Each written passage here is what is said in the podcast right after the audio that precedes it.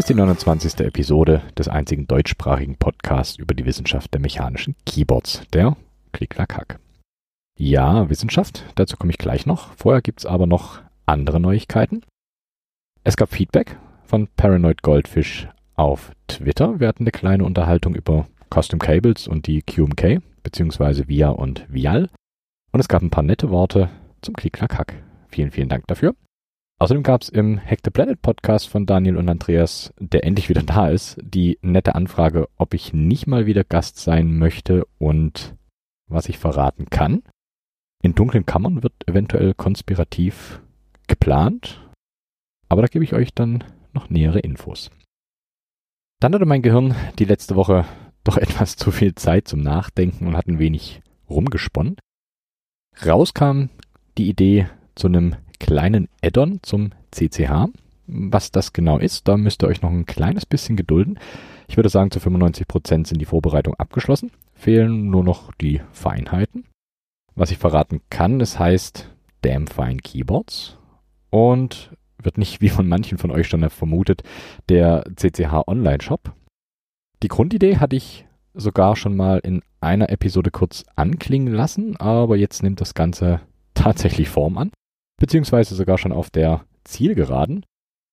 Noch heißt es, wie gesagt, abwarten, aber am 25.02., also wenn die Episode hier erscheint, noch fünf Tage und dann geht's los. Natürlich gibt's schon einen Twitter-Account. Ist ja das Erste, was man macht, wenn man neue Projekte hat. Den findet ihr unter Damn Fine Keeps, mit zwei E natürlich.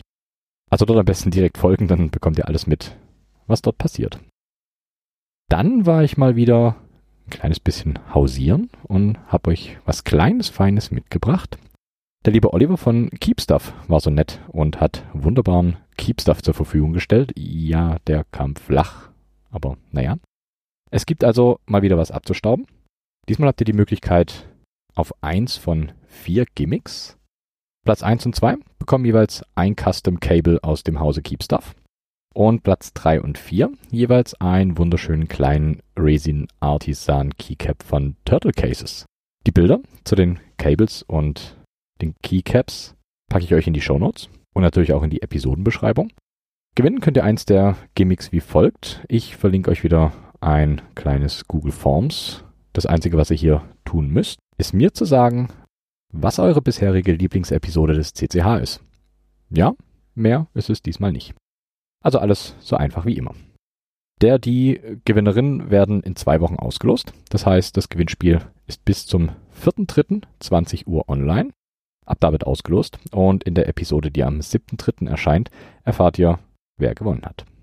Alles wie immer natürlich unter Ausschluss des Rechtsweges und ohne Gewähr. Ihr wisst schon, deutsche Gesetze. Also, viel Glück dabei. Und eine wundervolle Nachricht gibt's auch noch. Ihr wusstet es schon immer, der CCH ist Science. Und deswegen gibt es den CCH jetzt auch im Netzwerk Wissenschaftspodcasts.de. Dort hat wunderbare Podcasts wie den Segfold FM, Amerikaner für euch, Auf Distanz, Behind the Screens, Brainflix, Forschergeist, Hoaxilla, Methodisch Inkorrekt und noch viele, viele, viele, viele, viele mehr. Schaut auf jeden Fall mal rein. Ihr werdet Minimum fünf Podcasts finden, die euch gefallen. Vielen Dank, dass ich einen kleinen Teil von dem Ganzen sein darf. Das hat mich dann doch sehr gefreut. Und ich habe die Korn mit dem Gatsby Case und den Kyle Low Profile Switches, naja, fast fertig. Fast fertig, weil das RGB nicht wirklich läuft. Da braucht es noch ein kleines bisschen Nacharbeit. Aber ich glaube, SMD, RGB, LED und ich werden, glaube ich, keine Freunde. Naja, mal schauen, vielleicht kriege ich es ja noch hin. So, nun aber zu den wirklich wichtigen Sachen, und zwar mechanischen Keyboards. Der Teleprost Frank hat mir einen Link geschickt zu DIY Maglev Hall Effect Switches. Das ist ziemlich abgefahren und ein ziemlich cooles Projekt. Also Switches, die mit Magnetic Levitation arbeiten. Dazu werde ich auch nochmal eine Folge machen. Das dauert aber noch ein kleines bisschen. Dann gibt es noch ein nettes kleines Online-Tool. Das konvertiert euch Layouts, die ihr mit dem Keyboard Layout Editor erstellt habt, in 3D-druckbare STL-Files. Auch ziemlich nett. Dann hat Dygma eine Ortho-Variante seines Keyboards angekündigt. Gerade für die Autofans mit Sicherheit spannend. Dann noch ein kleines bisschen Meta-Content. Ein User namens Wyfyrn hat eine nette Analyse zu den Keyboards aus den Filmen 2001 und 2010 verfasst. Auch ziemlich spannend. Dann gab es noch einen netten kleinen Interest-Check für eine PCB, auf der ein Microcontroller Platz hat und der die Pins nach unten rausleitet. Bis hier eigentlich alles ganz normal, aber auf der Unterseite sind Kontakte, in die die Drähte einfach, ich würde sagen, reingeklipst werden können, also komplett ohne Löten.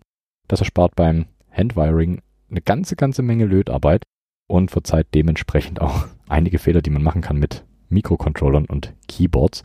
Die Links zu den einzelnen Sachen packe ich euch natürlich alles, alles mit in die Show Notes. Group Buys gab es diesmal eine ganze Menge. Ganz hübsche Keycap-Sets gab es diesmal drei Stück. Einmal das EPPT ABS Woo. Das sind anthrazitfarbene Caps mit orangefarbenen Zeichen. Das Base Kit gibt es hier für 79 Dollar. Der Group Buy endet am 21.03. Dann gab es noch das GMK Manta. Hier sind die Alphas in hellblau und die Mods in dunkelblau. Darauf sind weiße Zeichen. Space Kit für 110 Dollar und der Group Buy endet am 16.03. Und das dritte Keycap Set ist DCS Input. Das sind anthrazitfarbene Caps mit hellgrauen Zeichen. Das ist allerdings nur, in Anführungszeichen, ein 40% Kit, liegt bei 79 Dollar und der Group Buy endet am 11.03. Dann gab es noch zwei Keyboards. Einmal die Pomelo, das ist auch ein 40% Keyboard. Der Preis liegt hier bei stolzen 260 Dollar. Da geht der Group Buy noch bis zum 8.3. Und dann gab es noch die Room 40, wie der Name schon sagt, auch eine 40%. Hier nochmal 40 Dollar mehr, für 300 Dollar kriegt ihr die und da endet der Group Buy am 12.3. Und neue Switches gab es auch, sogar zwei Stück diesmal. Das sind einmal die Magic Girl Switches. Das sind lineare Switches, relativ leicht mit 56 Gramm. Das Top ist aus Polycarbonat in hellblau. Genauso in hellblau auch das Bottom aus Nylon. Die POM-Stamps in gelb, 10 Stück, liegen hier bei 6,50 Dollar. Ziemlich durchschnittlicher Preis. Und als zweiten Switch gab es noch die Strawberry Jelly Version Nummer 2. Das sind lineare Switches der Stem, wie soll das anders sein, aus POM in hellrosa. Das Top Housing aus Polycarbonat in transparent rosa. Genauso transparent rosa auch das Bottom. Das ist allerdings nicht aus Polycarbonat, sondern aus Nylon. Die Feder hat 55 Gramm. Das sind 3-Pin-Switches, also plate-mounted, kommen unlooped. Und hier liegen 10 Stück bei 3,80 Dollar. Also ein kleines bisschen günstiger. Und nun weiter zum eigentlichen Thema. Heute gehen wir mal zurück ins Jahr 1981, genauer gesagt in den Juli 1981. IBM stellte das IBM System 23 Datamaster vor, den preisgünstigsten Rechner der gesamten IBM Produktpalette, zumindest zur damaligen Zeit. Und auch nur bis einen Monat später der IBM PC das Licht der Welt erblickte, aber das ist eine ganz andere Geschichte. Hier geht's eher um den 23 Data Master, ein wunderschönes Stück Computergeschichte. Einer dieser brachialen 45 Kilogramm schweren Rechner mit einem herrlichen oldschool grünen Phosphor-CRT-Bildschirm, zwei Floppy-Schächten im Gerät, sage und schreibe 256 Kilobyte RAM und überragende 4,1 oder um genau zu sein 4,11 Megahertz CPU-Taktung. Und für nur 9000 Dollar konnte man vor 40 Jahren so ein wunderschönes Schmuckstück kaufen. Inflationsbereinigt wären das heute circa 26.000 Dollar. Also nicht wenig Geld, aber ich denke auch nicht wirklich unüblich zu der Zeit.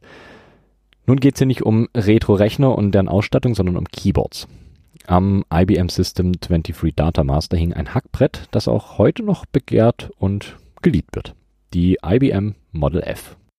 Wobei auch hier wieder Serie der treffendere Begriff wäre, denn es gab nicht nur die eine Model F, sondern diverse Iterationen des Modells. Die Model M, die ich in Episode 15 schon erwähnt hatte, kann als direkter Nachfolger der Model F gesehen werden.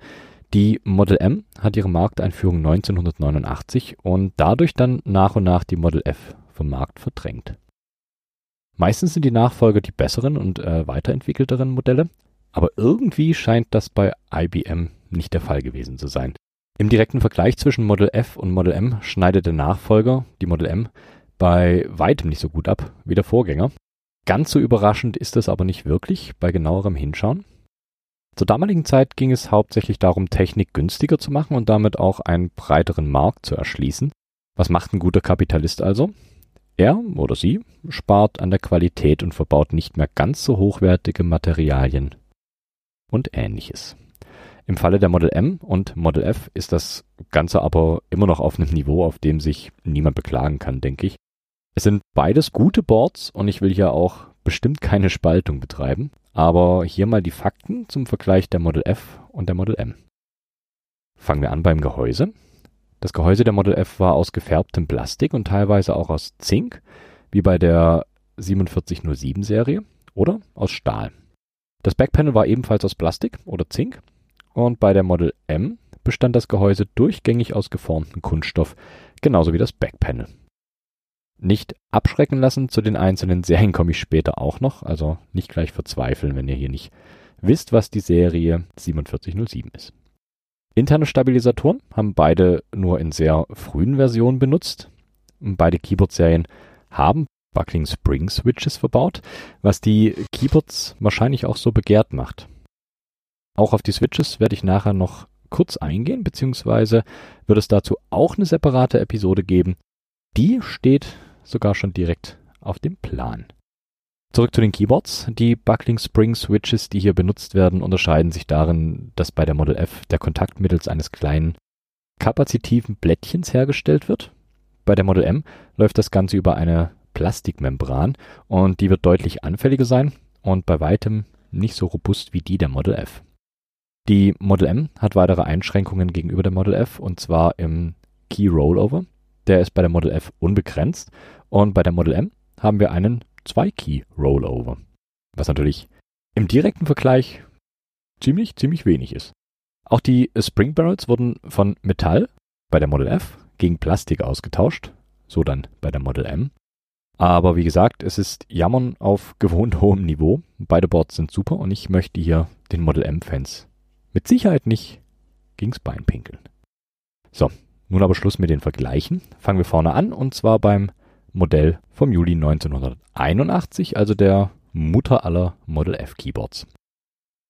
Genauer gesagt die Model F XT, die hat die Produktnummer 1801449 und war eine der ersten Model F, die 1981 auf den Markt kam. Anfangs, also beim IBM System 23 Data Master, war das Keyboard noch im Gehäuse des Rechners verbaut und erst kurz später beim IBM 5150 gab es die Model F auch losgelöst vom Case des Rechners, also als separates Keyboard. Das Gute an der Model F, sie erspart euch die langen, zehrenden Buchstabenreihen, die ich euch sonst an der Stelle jetzt hier äh, um die Ohren hauen würde. Das Layout der Model F XT ist im groben und ganzen nämlich ein ganz normales US-Layout. Die einzigen Besonderheiten sind hier die F-Tasten, beziehungsweise der F-Tastenblock, der in zwei Spalten und fünf Reihen auf der linken Seite platziert ist, also F1 bis F10. Außerdem liegt äh, Control, wie so häufig in der Zeit, zwischen Tab und Shift. Rechts und links neben der Space hat jeweils nur einen einzigen Key. Links ist es das Alt und rechts ist es das Caps Lock. Die Model F verfügt über kein Cursor Key Cluster, dafür aber über den Ziffernblock und der ist direkt an den Hauptblock rangedrückt. Also ähnlich wie bei einer Compact Full Size, nur eben ohne den, den Navi-Cluster. Die Enter-Taste ist ein 2-Unit hoher Key und direkt unter dem Enter befindet sich ein Print Screen Key. Was ebenfalls auffällt, wenn ihr euch die erste Model F anschaut, sind die Keycaps. Die sind zum einen die normalen One-Unit-Caps, die es auch heute noch gibt. Und die anderen, hauptsächlich die Mods, sind äh, Stepped Caps, also die Caps gehen über die volle Breite. Aber der Punkt, wo der Finger aufliegt, ist quasi als One-Unit erhoben auf dem Cap. So muss der Cap ziemlich genau getroffen werden, weil sonst der Finger, sagen wir, in ein Loch tippt und das mindestens Verwunderung beim Tippen erzeugt. Die erste Model F trägt den Beinamen XT. Aufmerksame Hörerinnen wissen natürlich schon, dass das daran liegt, dass die Model F einen XT-Konnektor hat, um am Rechner angeschlossen bzw. am Terminal angeschlossen zu werden. Der XT-Konnektor ist ein runder Stecker mit fünf Pins, die leicht gewölbt in der unteren Hälfte des Steckers angeordnet sind. Später gab es dann auch noch den AT-Konnektor, aber dazu auch später mehr. Die Maße der Model F sind 500 x 200 x 57 mm und sie bringt ein Gewicht von 2,9 Kilo auf die Waage. IBM hat die Tastatur natürlich auch international vertrieben und demnach gibt es diverse Varianten des Keyboards. Folgende Varianten sind bekannt und der Vollständigkeit halber die Partnummern dazu. Es gab die US-englische Variante mit der Partnummer 150110. Dann gab es die französische Azerti-Variante mit der 150101. Das deutsche Layout mit der 15.011.02, das italienische mit 15.011.04 und die UK-englische mit der 15.011.05. Die Keycaps, die auf der Model F benutzt wurden, waren hochqualitative DICE PBT Caps. Und das Gute ist, die Caps sind mit den meisten anderen Model F und sogar mit den Model M kompatibel. Interessant ist auch die Leertaste. Normalerweise können Leertasten einfach abgezogen werden. Bei der Model F ist das allerdings nicht wirklich der Fall. Um die 10 Unit Spacebar zu entfernen, muss das komplette Keyboard zerlegt werden. Es liegt daran, dass die Space die einzige Taste mit Stabilizer ist und der Stepwire, also dieser kleine Draht, der in den Stabilizern verbaut ist, zwischen PCB und Bottomplate verläuft.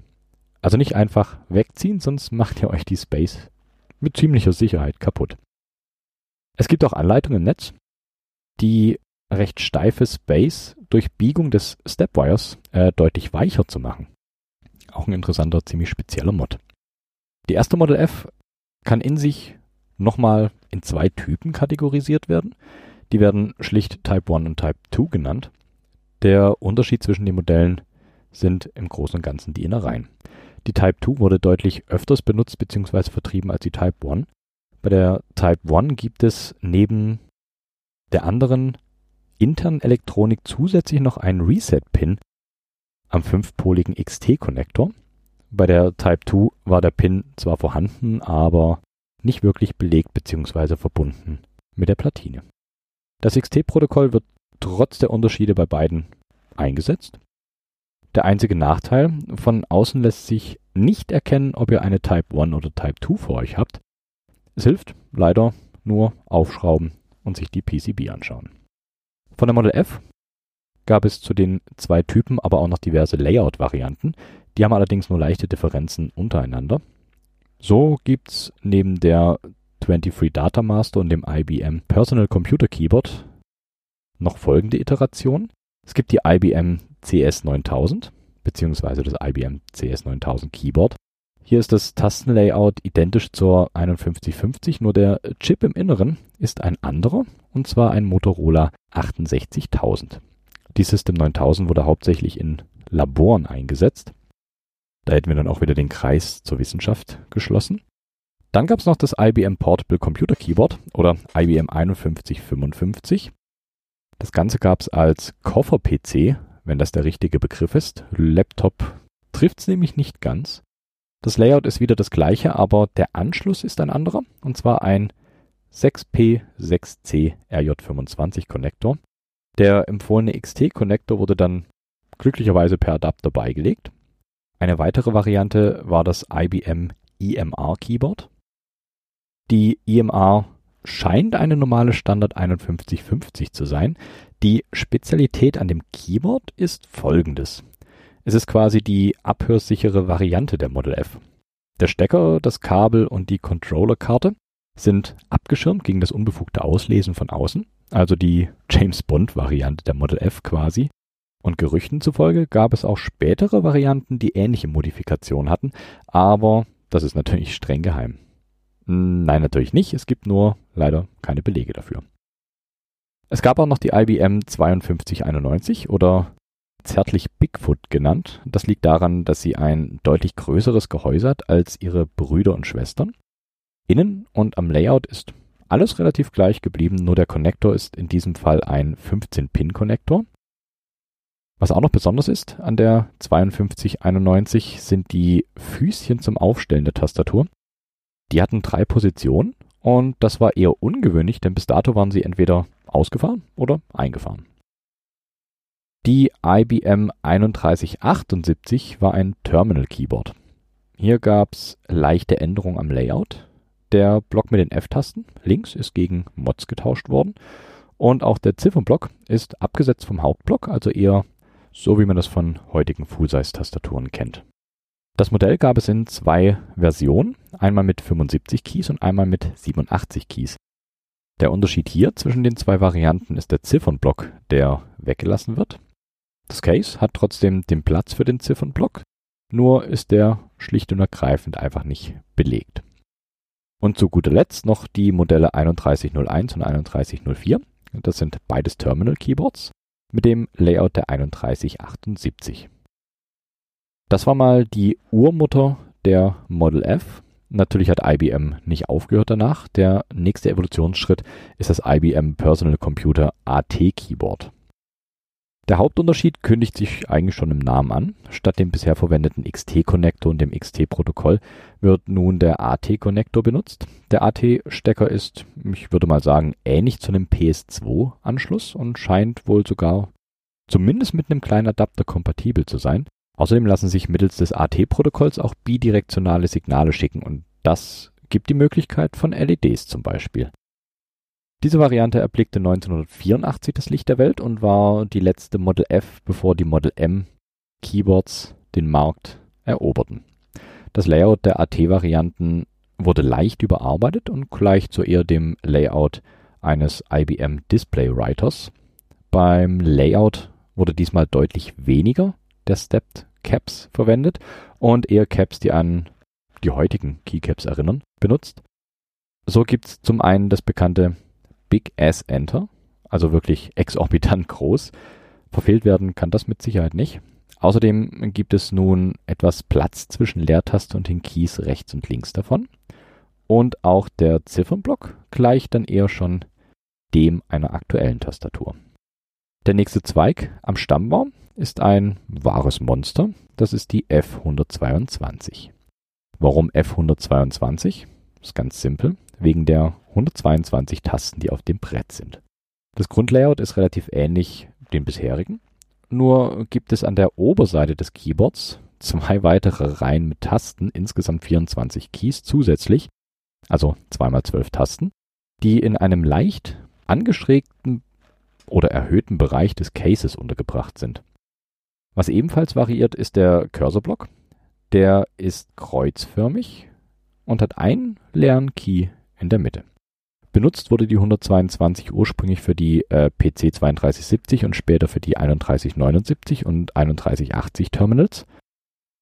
Im Vergleich zu anderen Terminal Keyboards, die genauso viele Tasten haben, diese aber meist leer lassen, werden hier bei der F122 auch wirklich alle Keys belegt bzw. können benutzt werden. Ein wirklich brachiales Ding. Wer das Design der F122 cool findet, aber das Brett zu groß, der bzw. die sollte sich die IBM 104 Key Model F anschauen. Die hat das gleiche Design mit den Tasten an der Oberseite und dem kreuzförmigen Cursorblock, nur ohne den Ziffernblock, also quasi als 10 Keyless. Benutzt wurde die 104 hauptsächlich mit dem IBM 5085 und 3290 Terminals und ist eher, eher sehr selten. Die Variante des 5085 hatte sogar zwei Lautsprecher mittels D-Sub-Konnektor im Gehäuse. Also hier auch nochmal eine kleine, kleine Besonderheit. Und später hat IBM noch äh, Rubberdome-Varianten der 104 rausgebracht. Wer die nicht haben will, der sollte auf die Partnummern 73X38XX, wobei die zwei letzten X für unterschiedliche Ziffern stehen, und die 09F4230 aufpassen und meiden. Es gab noch die ein oder andere Sonderform der Model F, so zum Beispiel die Model F 4704 107 Key. Die geht eher in die Breite, da die F-Keys zwischen Hauptblock und Ziffernblock liegen. Wem das zu breit und zu viel ist, der kann immer noch zur 62 oder sogar 50 Key Variante greifen. Durch die Beliebtheit der Model F gab es natürlich auch diverse Nachbauten von unterschiedlichen Firmen. Hier mal nur äh, Taihao, Philips und Keytronic als bekannteste Firmen genannt. Näher will ich auf die Nachbauten gar nicht eingehen, denn ich bin mir ziemlich sicher, dass die Nachbauten bei weitem nicht an die Qualität des Originals ranreichen. Das wäre mal die Geschichte zur Model F. Allerdings geht die Story der Model F natürlich noch weiter. Die Model F war und ist immer noch sehr, sehr beliebt. Deswegen hat sich Model F Labs gedacht, warum nicht das ganze Keyboard neu auflegen. Und tada, die moderne Model F, die gibt es dann sogar in vier Varianten. Einmal in der F62, in der F77, in einer Ultrakompakt F62 und auch in einer Ultrakompakt F77. Die Ultrakompakt-Modelle haben ein kleineres Case mit deutlich schärferen und klarer definierten Kanten. Und ich muss sagen, die Ultrakompakt F62, die ist richtig schick. Auch bei der Qualität wurde hier natürlich darauf geachtet, dass es möglichst nah am Original ist. Die müsst ihr euch aber einfach selber mal anschauen. Verlinke ich euch alles in den Show Notes. Und ich würde sagen, das war mal die Model F. Ein wunderbares Stück Keyboard-Geschichte. Mir bleibt jetzt eigentlich nur noch zu sagen, was ich immer sage. Und zwar, wo ihr mich findet und wie ihr mich kontaktieren könnt. All das findet ihr auf klicklackhack.de. Alles mit C, ihr wisst schon. Und behaltet natürlich auch damnfinekeyboards.com im Auge. Heute mal ein klein wenig andere Musik. Es bleibt elektronisch, aber eben etwas anders. Und wie ich finde, perfekt zum Keyboards bauen. Das gute Stück kommt von Miss Kate und heißt Wizards are Lucky. Habt Spaß damit. Bis zum nächsten Mal. Macht's gut.